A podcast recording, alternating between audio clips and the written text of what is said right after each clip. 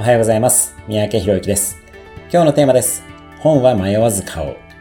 あなたはどれくらいの頻度で本を買うでしょうか？私はセミナー中に本を紹介することがよくあります。その時にご受講生の反応は当然ながらいくつかに分かれます。まずは迷わずすぐにネットで発注する方や、オンラインでその場ですぐにダウンロードまでする方。あとは、とりあえずお気に入りなどには入れておいても、すぐには買わなかったり、結局最後まで買わない方などです。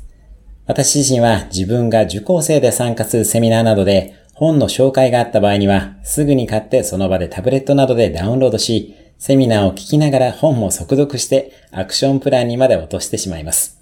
自分が参加するセミナーの講師が進めるのなら迷う必要はありませんし、本ほど安い自己投資はありません。本は迷わず買いましょう。そのフットワークが人生を左右します。